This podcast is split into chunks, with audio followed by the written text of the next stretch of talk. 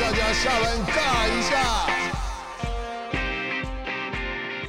欢迎来到下班尬一下，我是热爱马拉松的物理治疗师世奇。大家在运动的过程中，难免有一些大大小小的伤痛，所以在 PT 诊疗室这个单元，我们会针对运动上的一些疑难杂症，做我的看法以及建议，来提供大家参考。那这一节来宾呢，是我们知名球评曾文成曾公。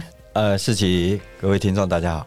那真公，你也是一个热爱运动的人啊！你不管是从事二二六啊，从事单车环岛，那不知道你有没有一些酸痛上的疑问？呃，我本人比较没有啦，一切还不错。就是不管是长时间的训练，或者在比赛过程当中，都没有发生过任何状况。不过倒是我太太了，我太太在呃之前应该是刚生小孩时候那个。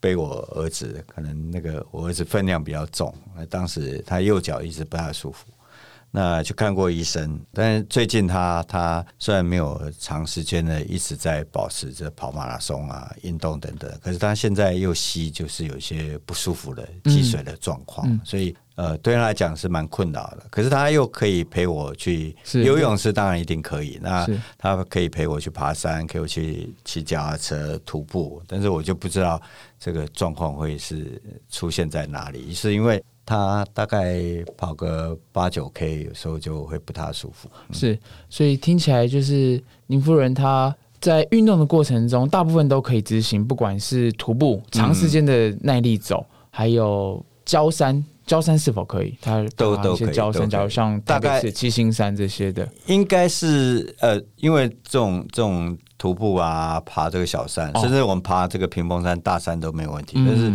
就是偶尔在跑跑个八九 K，可能就有点不太舒服。OK，所以就是在负荷比较低的，像徒步、像游泳，时间拉长，其实膝盖都 OK。甚至我听您说，他曾经也是田径运动员。对对对，所以他他的肌肉状况、身体骨骼状况，应该算是有运动过的。对，那没错。可是就很很好奇，就是说为什么他在从事距离拉长一点的慢跑？会有一些膝盖的不舒服，甚至会有你说积水的现象，是吗？对对对对，好像是问医生得到的结果是这样。了解了解，所以也因此就是不太敢带着他做慢跑的运动。对，如果如果他可以这一项可以。克服的话，我就要退坑，叫他去跑五十一 三天。现在我不知道该不该建议，免得说建议好了之后他哈。不过没关系没，我们我们物理治疗师解决就是酸痛跟疼痛的问题。那我先跟大家聊聊，就是关于呃运动的膝盖酸痛。膝盖这个关节啊，它本身很好玩，它跟上面的髋关节跟下面的踝关节不一样。我们的髋关节可以抬起来往后摆，可以张开来收起来，可以转动。脚踝也是一样，可以上下，可以左右，可以绕圈。可是膝关节它其实只有一个方向，它只能伸直跟弯曲，所以它也是很多人在执行这种反复耐力运动的时候容易受伤的关节。对，所以我刚刚也试着去问您说，像他爬山的状况，因为没错，我们知道，呃，游泳其实呃对他负荷不大。对，那骑车其实如果你呃车架的高度是 OK 的，你不要有一些膝盖。内外太多的动作，其实也不太容易伤到。对我，我可能他的车架也是因为有点量身量身没错没错，对对。所以其实你车架有一个好的高度，不要让他膝盖太弯曲的踩，他也不太容易受伤。反而是呃爬山，或是我们很多人在路跑，因为体力够，心肺能力够，然后肌肉其实是稍微够力，所以一去执行的话，时间一拉长，可能就开始有些呃不适当的疲劳累积跟摩擦。那既然我们讲到膝关节，既然是一个这样有点容易受伤的的组织的时候，我们要注意哪些事情？我们如果要让膝关节强韧啊，其实它周围的肌肉很重要。所以我们常常提到的，像前方的股四头肌、后方的腘旁肌，还有邻近的关节的锻炼，像是臀部肌肉的力量锻炼很重要。因为很多人，如果你的臀部力量不够，它会让你在爬楼梯，尤其是像脚往上抬的过程中。或是像反复跑步要沉重的过程中，会有一个膝盖、大腿往内掉的动作。那不止讲到髋关节，其实下方的足踝啊，它本身是力量传递的起始点。所以，如果我们的足弓比较扁，这也是为什么他大家会常常说你扁平足可能让你膝盖，嗯，让上肢容易受伤的一个原因。所以，我们如果要保护膝盖，我刚刚讲的大概会是从肌肉力量循序渐进的奠定这件事情来来着手。那左手的时候呢，其实我们要想到就是它周围的肌肉了。那如果要保护关节，其实我们以物理治疗师的角度来讲，锻炼肌肉会是一个很好的方法。哦有哪些锻炼的方式？哦，好，谢谢你的提问。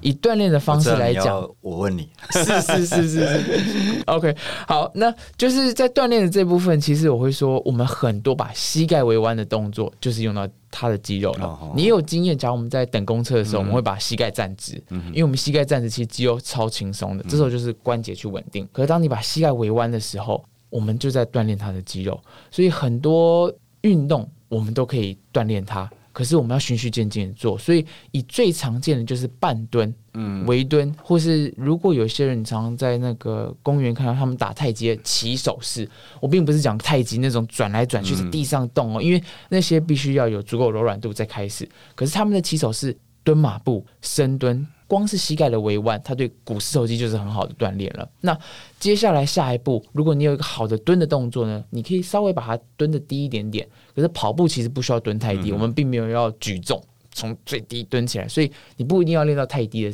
蹲。可是你可以下一步练就是单脚的部分，你有没有办法膝盖微弯，从原地的慢跑开始，去感觉肌肉力量慢慢的奠基。那如果可以的话，你也可以练一些单脚的平衡，因为跑步或是像爬山这些运动，它会很吃单脚的脚，因为你重心要一直往前移动嘛，所以你一下右脚踩，把身体往前推之后，又轮左脚踩，所以接下来当你有一个好的膝盖。周围的肌肉的时候，你要开始练一些单脚的运动。那初期的单脚运动，并不是叫你单脚站，没有人叫你单脚蹲，其实是从弓箭步开始。哦就像我们会有弓箭步，那这时候呢，通常会习惯建议大家练前脚，就是弓箭步前后跨开之后，我们把七成体重往前移，三成在后面，制造一个平衡。然后这时候你可以做弓箭步的时候还是要注意膝盖的位置嘛。对对，那膝盖呢，它只能朝前，它的结构设计只能朝前，所以我们注意你膝盖是朝前的方式，然后就做蹲站。那你在家里可能没有一些副，并没有那些，并没有道具，然后你要怎么练呢？其实你可以先从慢开始，速度慢可以增加难度，深度深也可以增加难度。我们就先从这两种方式去慢慢增加你它的控制跟它的肌耐力。所以不要负重的深蹲也是可以。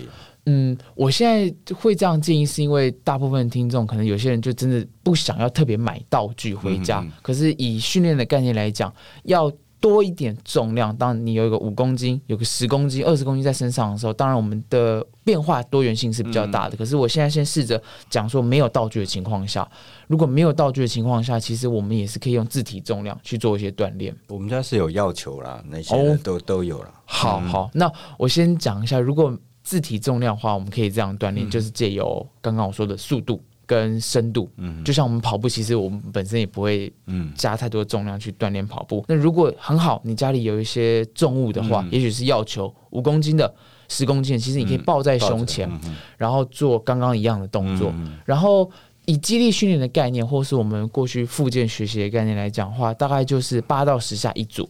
那我们循环的做三组。那如果你是想要增加它的耐力的话，因为加上我们跑步是比较吃时间拉长的，这时候其实你可以把剂量用到十五下、哦，二十下，嗯哼，嗯，所以这时候你可能就不会报要求，就只是先空手，让自己能够反复的一直蹲。所以组数是大概四组，三到五组三到五组，通常是这样建议一开始数量先不要太高，对，先八到十下，然后做三组，诶，觉得这样做还不错，你再慢慢往上堆。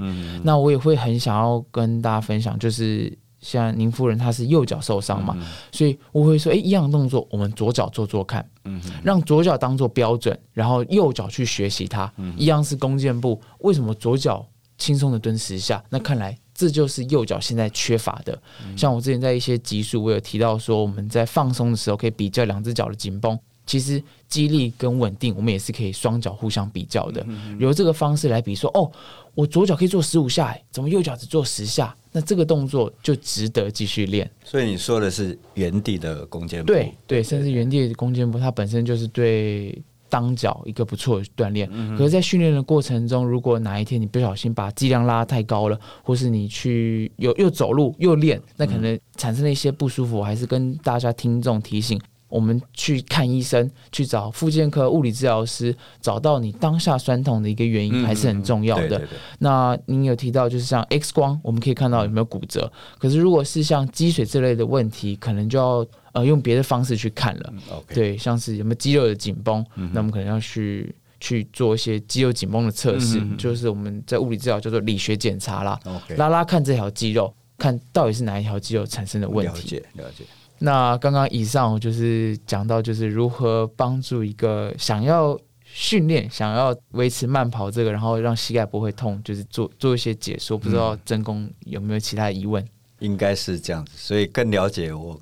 我没有受伤，应该是我肌力训练真的做了蛮多了。很好，很好。对，果然常常跟运动员相处可以看到很多很棒的例子。